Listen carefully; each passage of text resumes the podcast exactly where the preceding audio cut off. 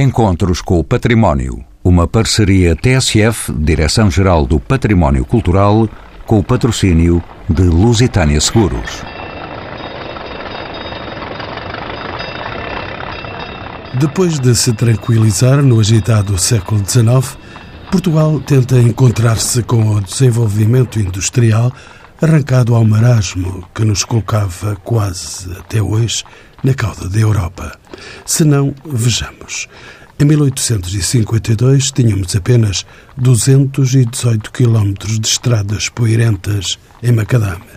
Em 1855, a diligência que fazia a carreira regular entre Lisboa e Porto demorava 34 horas de viagem. 70 anos depois, em 1927, era extinta a Administração Geral e Turismo, surgindo, então, por mais de meio século, a Junta Autónoma das Estradas. Começam a aparecer, progressivamente, os cilindros a vapor, os fornos de alcatrão e as retroescavadoras. Nasce, entretanto, a figura do cantoneiro, já extinta, farda cinzenta de utensílios simples para dominar a mistura de pedras com terra, processo inventado em 1820 pelo engenheiro escocês John Macadam. Emblemáticas, as casas dos cantoneiros, todas irmãs, choram agora o seu desaparecimento. Por este espaço de história ficam os nomes de Duarte Pacheco, Dussani, com as estradas Panorama, as pontes Carmona, Arrábida e Salazar, depois 25 de Abril. A estrada mais longa da Europa e longe do mar é a Nacional 2, de Chaves a Faro, por 737 quilómetros. Ela é o epicentro da nossa conversa. São assim convidados deste programa Rui Cardoso, engenheiro eletrónico pelo Instituto Superior Técnico, foi jornalista no Diário Popular e no Expresso, como editor de internacional e diretor da revista Courrier International. É autor e coautor de diversas publicações na área da divulgação científica, do turismo e do lazer, bem como da interpretação da história de Portugal. Maria José Almeida, arqueóloga, é técnica superior na Direção-Geral do Livro, dos Arquivos e das Bibliotecas e na Direção de Serviços de Inovação e Administração Eletrónica. Especialista em Arqueologia Romana, defendeu recentemente a tese de doutoramento sobre a rede viária de Imérita Augusta a Olicipo. E Amélia Aguiar Andrade, professora catedrática de História Medieval pela Nova de Lisboa, foi diretora do Instituto de Estudos Medievais.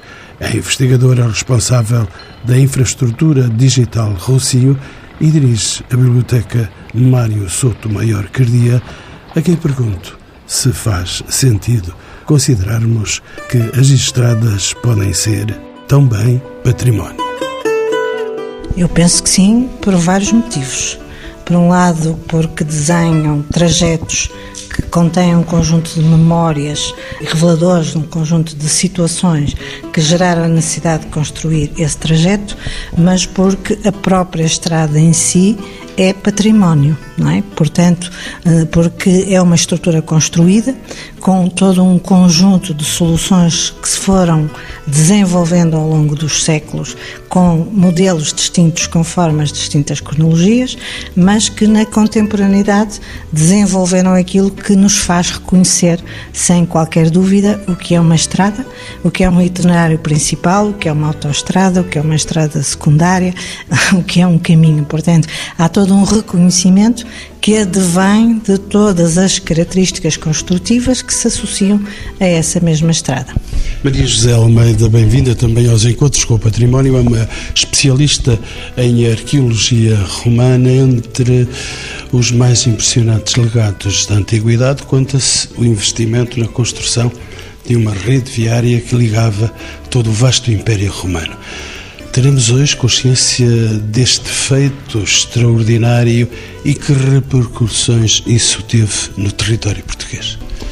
Em termos de opinião pública em geral, talvez não se tenha tanto essa noção, mas nós todos conhecemos o ditado: quem tem boca vai a Roma, ou todos os caminhos vão dar a Roma.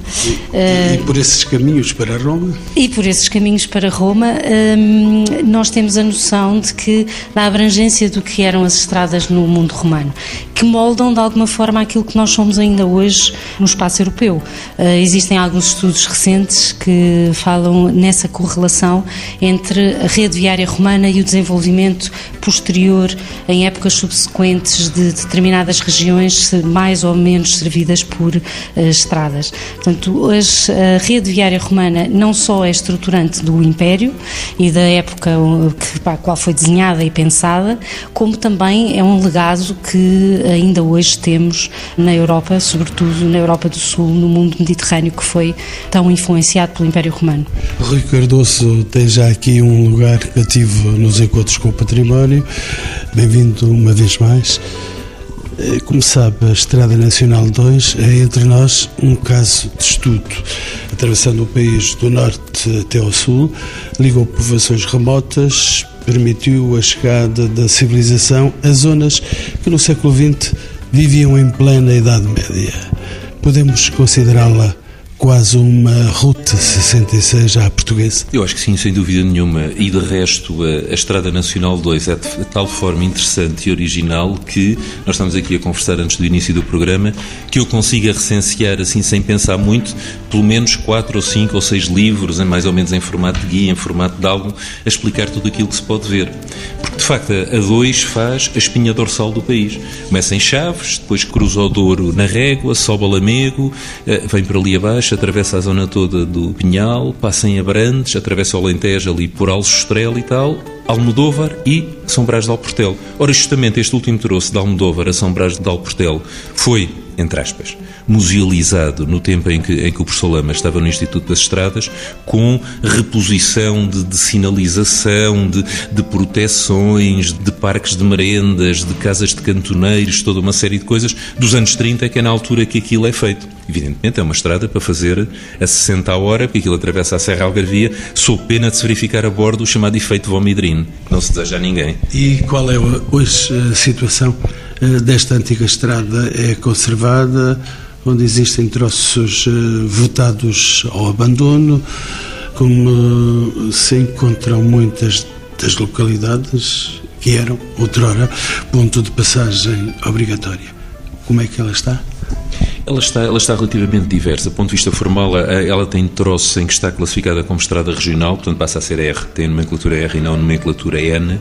De qualquer das maneiras, temos ali como que um, vamos dizer, um inventário, um cardápio daquilo que são as estradas portuguesas. Ou seja, nós temos, por exemplo, eh, a descida de Vila Real cá para baixo para a Régua, para Santa Marta do Penaguião, é a chamada Estrada dos S, assim como depois a subida da Régua para, para Lamego. Mas depois temos um troço que foi modernizado, muito embora a Estrada Velha ainda por lá esteja, entre a Vila de Rei e Abrantes. Aquilo parece quase um IP. No Alentejo, ela está relativamente pouco estimada, mas quer dizer, não é que tenha buracos ou, ou, ou que tenha o, o, tapete de asfalto perigoso, mas quer dizer, não está muito estimada, mas também aquilo é uma estrada para se andar devagarinho, a gozar a, a paisagem, onde ela estava absolutamente impecável, mas atenção, estamos a falar dos anos 2000, 2001, 2002, era de facto o tal troço entre Almodóvar e São Brás de Alportel, que estava de facto extraordinário, era um apetite fazer aquilo.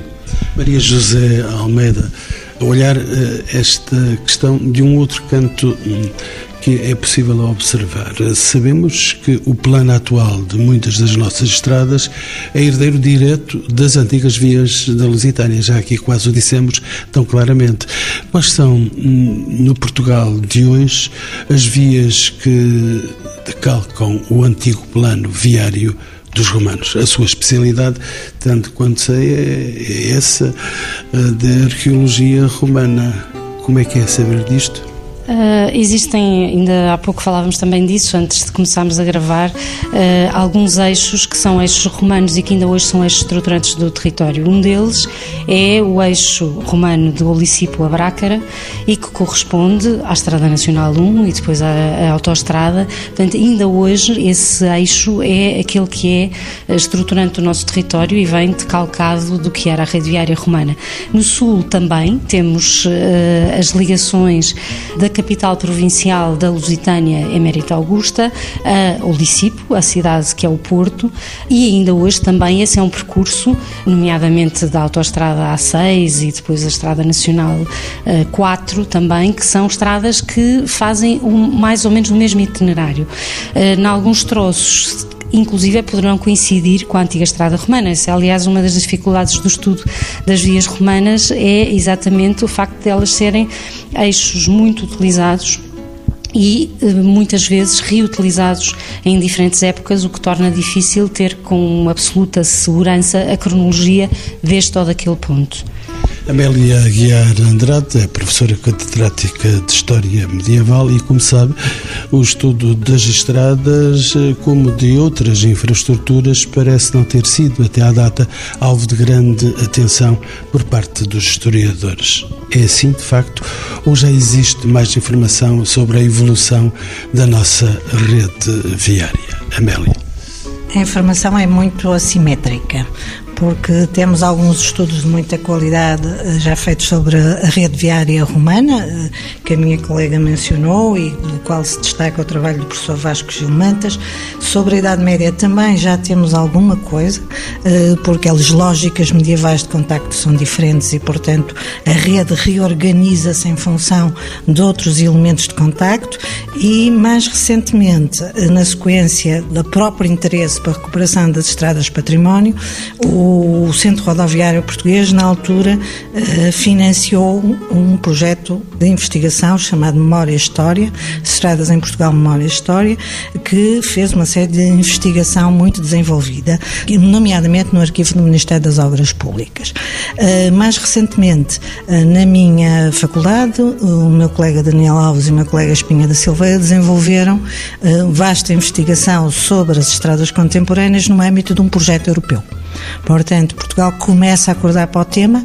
Eh, nós não somos, a história portuguesa não estuda muitas infraestruturas, gosta mais de estudar superestruturas, mas eh, penso que começa a haver a noção da importância destes temas para a compreensão das diferentes cronologias e da própria apreensão e domínio do território português.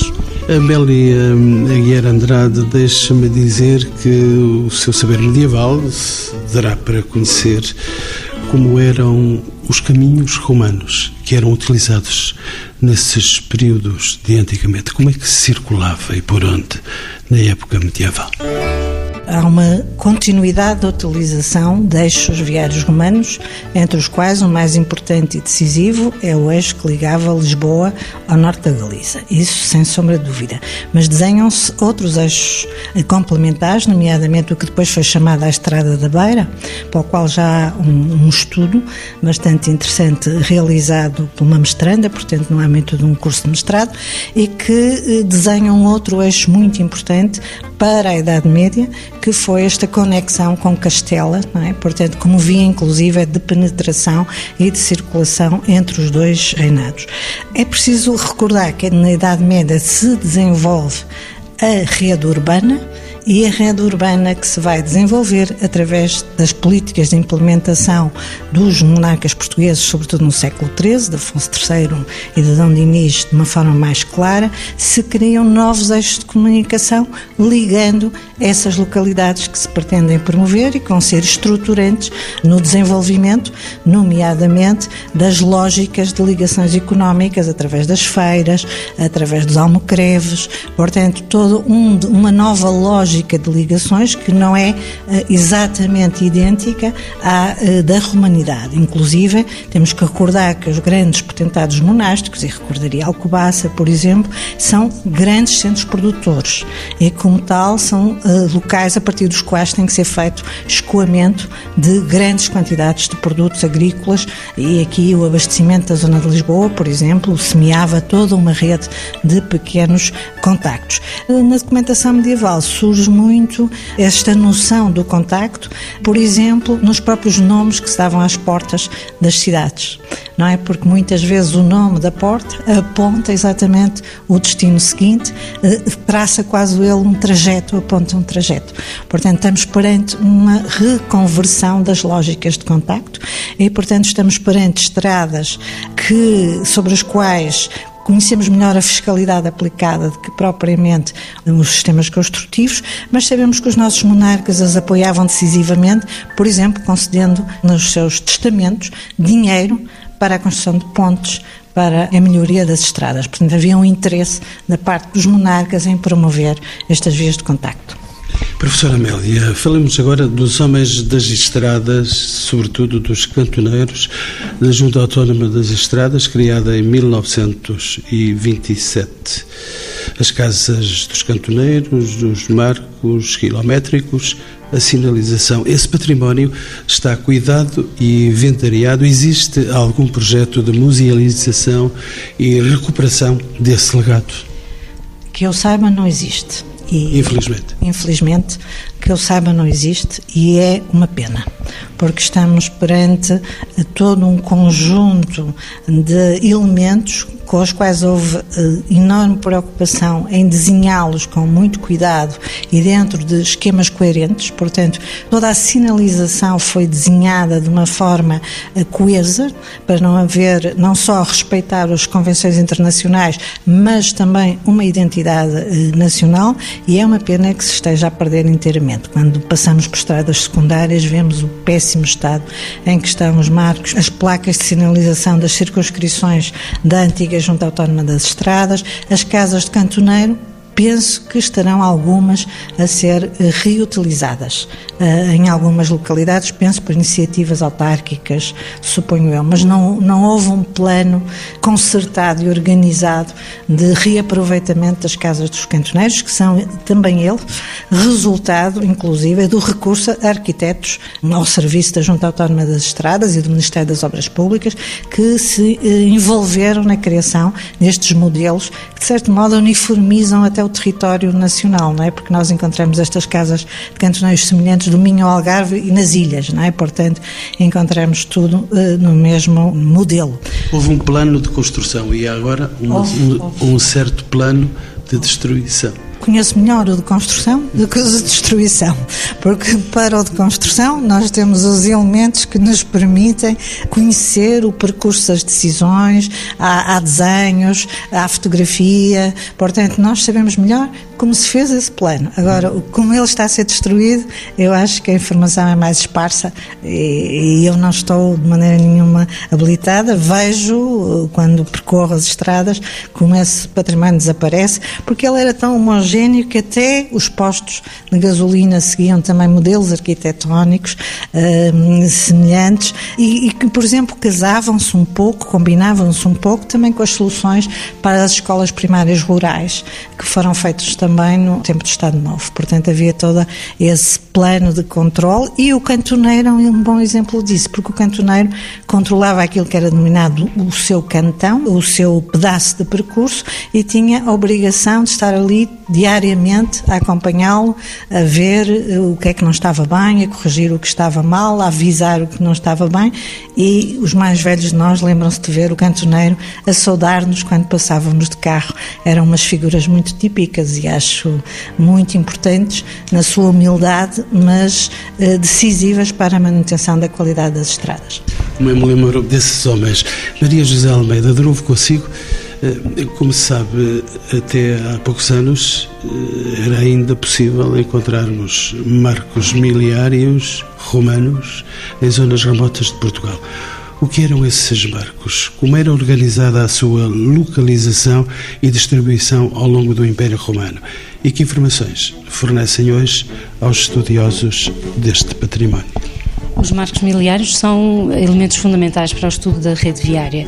Ainda hoje encontramos alguns, há por exemplo o caso da via romana do Jerez, conhecida como a Geira, tem uma concentração de marcos miliários que ainda hoje podem ser eh, visitados no local. Os marcos miliários são um pouco à semelhança do que a professora Amélia falava dos marcos das estradas, são também um elemento uniformizador dentro do Império.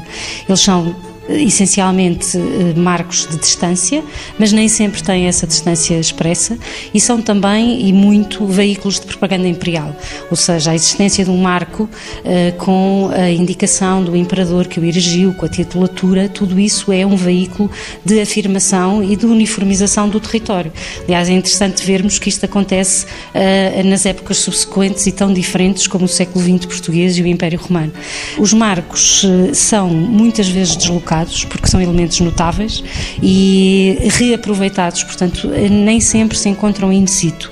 No entanto, são elementos fundamentais e balizadores do que eram os percursos e eh, fornecem informações não só sobre o percurso da viário, como também da própria organização eh, político-administrativa do, do Império. E não são também uma oportunidade, às vezes, para as fraudes, para a deslocação de marcos, de coisas que pertencem a uma família, que são transmudados. No caso dos romanos, talvez não, porque a família era a família mais imperial. Honestos, eram mais honestos do que nós, com certeza. Uh, não, não, não. O que acontece é que, no caso dos marcos miliários, há depois, e há também alguma tradição de reprodução em época humanista, há uma série de marcos que são tidos como sendo cópias de, de época já moderna, com André de Rezende.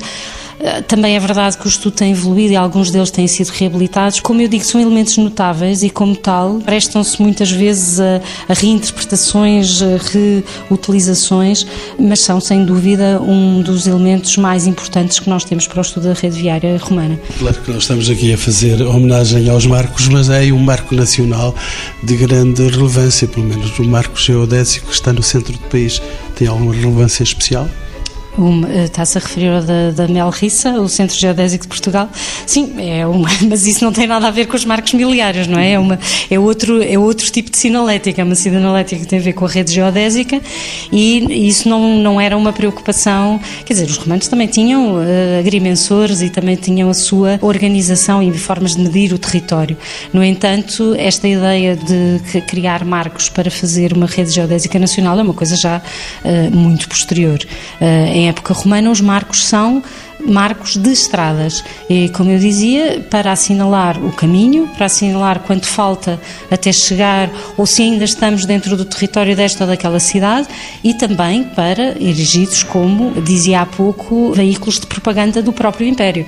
É importante pensarmos que numa zona remota porque a Península Ibérica era periférica em relação ao Império, quer dizer, é, depende das épocas, mas nem todos os cidadãos comuns sabiam exatamente que era o nome do imperador. Quem, e os marcos têm essa importância também. Também fazem uma ligação uh, numa coisa que é do dia a dia, que é o caminhar pela estrada, ao poder que está em Roma e que organiza aquela estrada e aquela rede que permite estruturar o território e uh, fazer a viagem como se fazia em época romana, praticamente até qualquer ponto, seguindo essa extraordinária rede de transportes terrestres, combinados depois também com os transportes marítimos. Maria José Almeida, ainda a perseguir as estradas romanas, o conhecimento que temos das estradas, dessas romanas em Portugal, deve-se em grande parte ao estudo pioneiro de Mário Sá com a publicação do itinerário de Antonino Pio,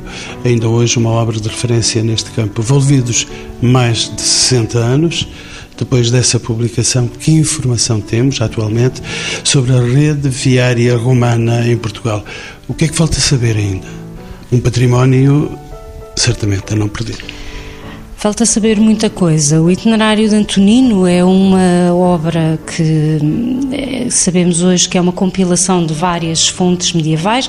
O que o Mário Sá faz já no século XX é uma obra monumental a partir do Itinerário de Antonino, que é uma obra que já era conhecida uh, desde o século XVII, que tem as primeiras edições impressas no século XVII e o Mário Sá, eh, que era sem dúvida uma pessoa notável, um estudioso, um eh, entusiasta, compila informação de norte a sul do país sobre as estradas. E ele baseia-se no itinerário de Antonino e por vezes tem umas interpretações um pouco posso dizê-lo até um bocadinho delirantes com a localização de cidades e durante muito tempo Mário Sá foi um bocadinho eh, posto de parte pela comunidade académica porque ele também não era um académico, era um autodidata, chamemos-lhe assim, e não foi muito considerado.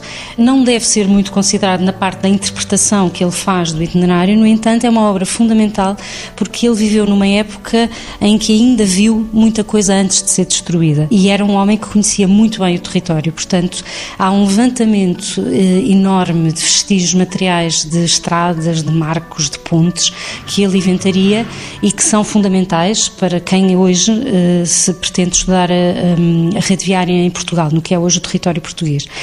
Eh, quando eu dizia que falta muito, falta muito porque, lá está, como eu dizia há pouco, não é fácil identificar com certeza o que são troços romanos ou não romanos, porque as técnicas de construção usadas pelos romanos perduram ao longo do tempo, portanto, não é para uma estrada ter uma calçada que é romana, não é para uma ponte ter um, um arco de volta perfeito que é uma ponte romana, e temos que saber tudo o resto, ou seja, o contexto, e temos que perceber que com a dificuldade que temos de interpretar os vestígios materiais das estradas romanas, o que nós precisamos de entender é o território em época romana e da soma das várias informações que temos sobre o território, podemos interpretar de melhor forma esses vestígios, alguns deles eh, bem referenciados pelo Mário Sá nessa obra monumental. Rui Cardoso, vou já bater-te à porta mais uma nadinha de conversa com uh, Maria José Almeida e agora uh, fazermos marcação uh, neste programa a zona sul do país foi no período romano uma região rica e influente, marcada pela antiga via que ligava a cidade romana de Augusta Emérita, de Mértola, ao Lincipo, a atual Lisboa. De que forma é que hum, esta via condicionou o desenvolvimento do território em questão? com o Guadiana aos pés. Augusta Emérita é Mérida, a capital da Lusitânia. Mértola é Mirtilis, também um ponto importante na rede viária do sul do país, mas uh, a ligação de Augusta Emérita da capital da Lusitânia, a atual cidade de Mérida, a Olicipo faz-se por um percurso que não passa por Mértola. Mértola está no eixo que dirige-se ao sul do país, nomeadamente a partir de Mértola, sem dúvida, com a ligação a, às redes fluviais e ao, ao Guadiana eu a ter de pedir desculpa a Mérida. Enfim, à capital. À capital, à capital da Lusitânia, exatamente. Não nos perdermos nem ficarmos pelo caminho. Exatamente. A ligação de Augusta Emérita é a capital da província romana da Lusitânia. A Espanha era dividida em três grandes províncias, a Lusitânia, a Bética e a Tarraconense, e a Augusta Emérita é a única das capitais que não tem uma ligação direta ao mar. Córdoba também a tem através do rio, mas no caso de Mérida, o rio não é navegável na zona de Mérida. Não, há alguns autores que propõem eh, a navegação do curso médio do Guadiana, mas é difícil sustentar isso tendo em conta as características geográficas e depois o grande acidente geográfico que é o pulo do Lobo eh, quando nos dirigimos a sul. Portanto, aí. E o que quer dizer que, eh, em termos da capital provincial, o Porto, a ligação ao mar mais próxima é sem dúvida Lisboa. E daí esse eixo que faz a ligação, aliás, que são dois, aliás, três vias referidas no itinerário de Antonino, que ligam a capital da província da Lusitânia ao grande porto romano do Licipo. Duas delas vêm em direção ao Val do Tejo e juntam-se em Santarém e depois de Santarém eh, chegam a Lisboa e uma terceira, que foi aquela que eu estudei no meu trabalho de doutoramento, que vai por Évora. Esse percurso é um percurso sem dúvida estruturante do território até em termos económicos. Vai passar pela zona das pedreiras de Estremoz, que eram exploradas em época romana, sabemos isso, e que foi certamente também uma via de escoamento desse grande material nobre para uma série de cidades da Espanha romana. Por outro lado, temos a ligação ao estuário do Sado, e às grandes unidades de produção de fábricas de salga de peixe que abasteciam todo o Império Romano. Quando há momentos me falava do Pulo do Lobo, inevitavelmente falar do Alentejo Profundo, mas deixamos o Alentejo para amanhã e vamos o Rui Cardoso. Hum, voltemos para os nossos dias. Depois desta longa lição da professora Maria José Almeida, Uh, Deixe-me ver, além da 2, da, da Nacional 2, há muitas outras estradas que, pela beleza da paisagem envolvente e pelas características do seu traçado, possuem uma aura quase mítica, as chamadas estradas panorama. Que estradas são essas e onde é que podemos percorrê-las? Vamos ver algumas que conseguem reunir a parte histórica à parte panorâmica. Vamos ver, se nós fizermos a Estrada Nacional 103 de Chaves até Braga, não só vamos andar ali junto, junto ao Cávado, como estamos a fazer do Marechal Soult em 1809 e estamos a invadir Portugal direitos à conquista do Porto. Da mesma maneira que, se fizermos a A25 desde Vilar Formoso até Viseu e depois derivarmos para o IP3 direitos a Penacova, estamos na, nas pegadas do exército de Macena em 1810 durante a terceira invasão francesa. E mesmo a Estrada 17, a Estrada da Beira, se eu não estiver enganado, vai bater mais ou menos certo com o movimento que o Dom João de Castela faz em 1385 para uh, invadir Portugal. E que vai parar a Barrota por um exatamente pela condicionante histórica de que estávamos a falar, que é para avançar sobre Lisboa, isso o Dom João I e o, e no Novas Pereira tê-lo percebido com clareza, era mesmo por ali, era pela estrada romana, era pela estrada real e, portanto, era ali é que se esperava o inimigo castelhano, bom, com o sucesso que nós efetivamente conhecemos. Mas há mais estradas bonitas, eh, sem essa característica história tão marcada, mas basta pensarmos na estrada 222 do Pinhão para a Régua, chamada Marginal do Douro, que é uma coisa de uma beleza absolutamente extraordinária, aliás, que só tem equivalente na outra margem, na, na viagem de comboio. Rui Cardoso, deixe-me ainda eh, caracterizar consigo este novo cenário. Muitas destas estradas sinuosas, como eh, as vimos agora pelo Douro acima, com curvas acentuadas e erigidas em zonas de orografia difícil, foram construídas num tempo em que os meios eram absolutamente escassos e o trabalho, em grande parte, era manual. O que é que sabemos sobre a construção destas estradas em condições por vezes dramáticas, como derrocadas, enxurradas, deslizamento de terras e não precisamos de um tufão para observarmos esta situação? Não, isso, é, isso é verdade. Aliás, nós quando olhamos para o traçado de uma estrada antiga, percebemos que ali o que há é fundamentalmente um problema tecnológico, ou seja, não há tecnologia e mesmo que houvesse, não haveria, não haveria orçamento, não haveria dinheiro para rasgar um túnel, para fazer um viaduto a, cruzar um vale complicado e, portanto, ali o que se faz é tentar aproveitar as curvas de nível, tentar seguir uh, para onde o caminho é mais fácil. De resto, o caminho de ferro fez um bocadinho isso no, no, no século XIX, aproveitou os vales dos principais rios e, por isso, alguma das linhas, nomeadamente as de estreita do, do Douro, se chamavam linha do Corgo, linha do Tâmega, linha do Sabor, exatamente pelo traçado escolhido. E, portanto, uh, de facto, elas são sinuosas, evita-se outra coisa que era com os meios da época não convinha descidas, rampas muito pronunciadas, porque nem os travões nem os motores eram grande coisa, fosse dos ligeiros, fosse dos pesados, e portanto aquilo mais vale dar a volta ao monte e descer suavemente para uma ponte quase à flor da água do que, como hoje se faz, eh, fazer uma coisa à cota alta e depois também pode acontecer, como acontece na A24, que depois, enquanto a estrada velha paralela está livre do gelo, a A24 que vai à cota alta ao pé de Vila Pouca da Guiar de vez em quando está intransitável, porque alguém se esqueceu que a geada faz o seu aparecimento ali durante o inverno. E agora com estas alterações climáticas, muito mais ainda. Muito, muito, muito, muito provavelmente, com certeza. Agora, o, o, o que talvez fosse importante era, em algumas destas estradas ditas eh, secundárias, alguma, para além de as conservar, evidentemente, mas alguma informação uh, a quem lá passa seria importante. Uh, voltando à estrada 103, talvez dizer, foi aqui que em 1809 as tropas do Marechal Marechal Soult, etc. E tal. Foi aqui que os guerrilheiros do General Silveira tentaram emboscar a retaguarda francesa e, e etc. E etc. Portanto, essa informação estar ali ajudava o, uma ponte com uma característica qualquer importante, pode ter ali uma placa, uma coisa qualquer para se ver. Quando nós passamos na Estrada 2 e vemos o Penedo de Góis, um bocadinho de explicação geológica do que é que vem a ser essa coisa do, do Penedo de Góis, seguramente não ficava lá mal. Portanto, quanto mais informação houver à beira da estrada, desde que evidentemente ninguém a estraga e também ninguém estraga e haja cuidado de utilizar materiais anti-vândalo, e estamos a falar dos vândalos atuais, não, não, não do, dos, do, dos do tempo do, do, Império, do Império Romano, isso conseguir-se-ia provavelmente alguma coisa. E as câmaras têm alguma coisa a fazer e as associações locais de património, as pessoas interessadas, os chamados carolas, toda esta gente tem aqui um papel a desempenhar, acho eu. Professora Amélia, estamos já mesmo a tocar o fio do programa, mas com tempo ainda para dizer isto em pergunta. É na segunda metade do século XIX que Portugal assiste a um grande investimento na construção de estradas. Entre 1850 e 1910 eh, traçaram-se cerca de 15 mil quilómetros de estradas. Em 1925, Portugal tinha 17.500 quilómetros de estrada para cerca de 9.500 automóveis. Ainda éramos um bocadinho pequeninos.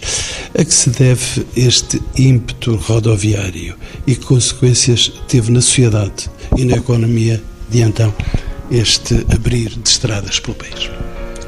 Temos aí duas conjunturas distintas. O século XIX em que estamos perante eh, uma tentativa de industrialização do território português e que, portanto, temos uma elite eh, culta que promove uma formação técnica no exterior do país eh, e temos a criação do Ministério das Obras Públicas, com Fontes Pereira de Melo, que desenvolve todo um conjunto de iniciativas destinadas a promover a exploração económica e os contactos no país. Eh, depois temos uma conjuntura ligada à Primeira República, que faz também todo um conjunto de abertura de ruas, já pressionada por uma realidade nova, que é a difusão da utilização do automóvel. O automóvel é decisivo em muitas das iniciativas que vão ser tomadas durante a Primeira República e depois conduzirão à criação da Junta Autónoma das Estradas e ao desenvolvimento da política viária do Estado Novo.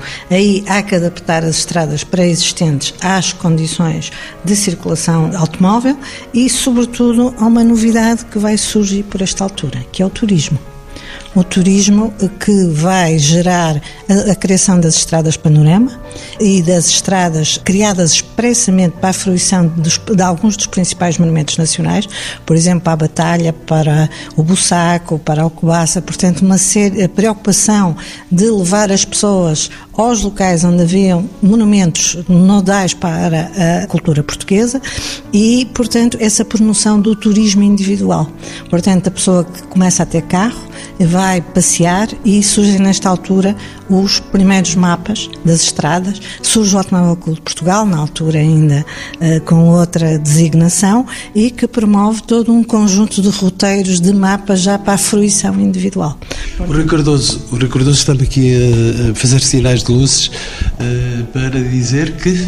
Exatamente, na sequência, na sequência do, do, do que estava a dizer, o primeiro sujeito que pega nisto, que o transpõe para a literatura e explica como é diferente ver a paisagem de bordo de um automóvel, a quantidade de mudanças de cenário que se passam num minuto ou meio minuto, é exatamente o Teixeira de Pascoais com o Cobeira no Relâmpago, que ele conta uma, uma viagem que começa de madrugada ou altas horas da noite em Amarante e depois de demorar uma coisa que para os nossos dias seria incompreensível, mas género 10 horas ou 12 horas, lá conseguem chegar a Viseu, de automóvel, estamos a falar em, em 1908. E ele diz, isto é é completamente diferente. Já nem é o que nós víamos a pé, já não é o que nós víamos na diligência, mesmo em relação ao comboio tem diferente, este caleidoscópio, este, esta mudança constante de panoramas, esta coisa de cortar a respiração, mas enfim, leiam a beira no relâmpago, é, é, é um dos meus trechos preferidos.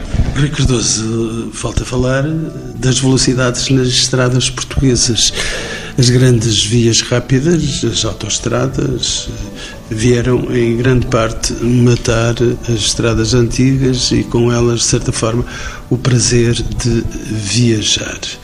Pergunto, quem percorre hoje as antigas estradas nacionais? Os camionistas, porque são mais baratas? Vamos ver, vamos ver uma coisa. Há, aquela música que todos nós conhecemos do, do, dos chutes e pontapés, para ti, Maria, em que ele dizia de Lisboa a Bragança são 9 horas de distância, o que era rigorosamente verdade na altura em que isso foi composto. Eu acho é que não há, apesar de tudo, uma incompatibilidade. Ou seja, é maravilhoso que haja autoestradas e IPs que me permitam, por exemplo, chegar a, a, Rio do Honor, ou a Guadramil, ou a Aldeia de França, ou a Aldeia de Montezinho. Eh, eu chego lá em 4 horas, ou coisa parecida, enfim, se não tiver maus encontros com os radares da, da Brigada de Trânsito, mas a partir do momento em que eu estou fora da grelha dos grandes itinerários, eh, eu vou andar o mais devagar possível, vou andar ali a, a gozar a paisagem e quanto mais eh, antiga, entre aspas, for o traçado desse caminho, melhor é. Eu acho que não há incompatibilidade, não há contradição, ambas as coisas têm o seu lugar lugar, os IPs e as autoestradas nos levam aos quatro cantos de Portugal, mas depois para a visita fina, para ir ver a Ponte Romana, a Ermida, as Alminhas, a Estação Arqueológica, o Mirador que saiu, não há como as estradas antigas, isto é outra coisa. Amélia Aguiar Andrade. Eu só acrescentava que foi exatamente isso que procuramos fazer em 2003 com o roteiro da Estrada Património Almodóvar São Brás de Alportel, que fosse percorrida lentamente, procurando usufruir do património que está diante dos olhos de quem a percorre e, inclusive, chamar atenção para tudo o que se pode fruir através dos sentidos. E tivemos o cuidado de chamar atenção para as cores, para os cheiros, para o, até para o tato, para a exploração da natureza, para a exploração da história, porque é assim que realmente uma estrada património deve ser fruída, com tempo, com vagar de maneira a interagir com as próprias comunidades que a bordejam e eh, absorver tudo aquilo que ela tem para dar, desde a natureza ao património construído, à culinária, ao artesanato, enfim, tudo que corresponde à realidade sociocultural de uma estrada património. E por isso vamos ter que sair de estrada, vamos ter que fechar aqui esta cancela de viagem para umas últimas perguntas aos meus quatro simpáticos convidados. Eu vou começar por si e, e a pergunta é por que não optamos nós pelo antigo e familiar passeio de fim de semana? Começo por si, professora Amélia Aguiar Andrade, catedrática de História da Nova aqui em Lisboa. Porque acho que há outros apelos hoje em dia que levam as pessoas para centros comerciais ao final de semana, quando há tantas pequenas estradas, tantos percursos que cheios de coisas uh, que permitem que as pessoas possam ter uma vivência muito mais interessante e muito mais estimulante. E o que é que me diz também a professora Maria José Almeida? Ela é uh, arqueóloga romana eh, doutorada em, entre a Emérita Augusta e a Olícipo. Como é que nós, com tantos meios de informação, eh, não conhecemos nós melhor o nosso país? Por falta de estradas? Não será por falta de estradas, talvez por falta de incentivos e promoção das estradas que temos. Mas eu acho que, de alguma forma, também o turismo nos pode ajudar a esse nível. E se nos anos 40 houve a promoção do turismo individual a partir do automóvel, hoje estamos a voltar ou a começar a falar de outro tipo de turismo mais sustentável, dos percursos pedestres, por exemplo. E aí podemos ter todas as estradas antigas e os caminhos antigos como uma rede de apoio a um turismo que cada vez se procura mais eh, a ideia de experiência e, sem dúvida, que a melhor forma de conhecer um território e de viajar através dele eh, é como faziam os romanos, era a pé, pelos caminhos, sem dúvida, acho que sim. Eu também gosto muito de conduzir, mas também gosto muito de andar a pé eh, nestes caminhos e acho que é uma forma de conhecer, como se dizia agora mesmo, e de interagir com o território e com as comunidades. Essa viagem com vagar com tempo, conversando, conhecendo, comendo, bebendo, cantando pelo caminho uh, e indo conhecendo o nosso território através destes caminhos antigos, alguns romanos, outros mais recentes, mas sem dúvida um território que vale a pena conhecer devagar. Recordoso, o homem que escreve sobre caminhos de ferro, sobre estradas, porquê é que a Nacional 2, Rui, tem ela mais encanto? Bom, ela, ela, tem mais encanto por uma razão simples, é porque é uma, é uma estrada que para já, é muito menos conhecida da, da generalidade das pessoas. Depois, ela deixou de ser um itinerário uh, de longa duração, uh, de grande extensão, um itinerário uh, norte-sul. Algumas pessoas que moram, vou imaginar, ao pé de Vila Real, ou ao pé de Lamego, ou ao pé de Montemoro, o Novo, há ali aquela estrada, a R2, eles nem, nem, provavelmente nem sabem que aquilo vai até Chaves de uma ponta e que vai até, até São Brás de Alportel na, na outra. Agora, é de facto uma estrada extraordinária porque faz uma espécie de um corte do território português. E deixa-nos ver tudo, deixa-nos ver o Douro, património da humanidade, mas também vemos as zonas do, do, do Pinhal Interior, o tal Penedo de Góis, que eu gosto muito, e depois... Eh, tem a passagem de, das planícies do Alentejo para depois a, as colinas todas da Serra do Caldeirão. Portanto, aquilo é, digamos, um, se quisermos, um concentrado de Portugal. É Portugal visto ali pelo meio, visto pela, visto pela espinha dorsal. E pela nossa conversa deixamos em paz as autoestradas, as muitas autoestradas que temos, muito caras, e a eh, percorrer um país cheio de solidão. Certo, eh, eh, e sobretudo a questão da carestia das autoestradas tem que se lhe diga, sobretudo quando se procedeu à, à portagem eletrónica das chamadas SCUT, fazem-se coisas que a mim pessoalmente não me entrou na cabeça, que é colocar portagem em vias rápidas que já lá estavam e que tinham sido justamente construídas porque o que lá estava não, não servia. Estamos a falar naquilo que hoje em dia há 24, a descer do Alto de Lamego para a Régua Aquilo já existia antes de se passar a chamar A24 e se construir a, até Chaves. A mesma coisa uh, entre Torres Novas uh, e Abrantes também já existia e, portanto, até em alguns casos o traçado não tem uma qualidade por aí além, ou seja, do ponto de vista da engenharia, não tem o raio das curvas, as concordâncias, os pisos e tal, coincidentes com o que deveria ser uma autoestrada, mas pronto, traçou-se tudo a aquilo foi integrado num eixo e, ne, e nesse eixo tem que ser tudo protegido. Entendeu-se que era assim e, portanto, cobra-se onde de facto não deveria cobrar. Estamos a falar a nível local. Não estou aqui a querer fazer aquela discussão que os portugueses adoram, que é devem as estradas ser gratuitas ou devem ser pagas? Deve o Serviço Nacional de Saúde ser gratuito ou ser pago? Aquelas discussões para, para estar ali um bocadinho à mesa de café. Não, estamos a discutir coisas concretas. Naquele troço concreto entre o ponto A e o ponto B é um disparate portajar. O resto podemos discutir com calma. Encontros com o Património. Uma parceria TSF, Direção-Geral do Património Cultural, com o patrocínio de Lusitânia Seguros.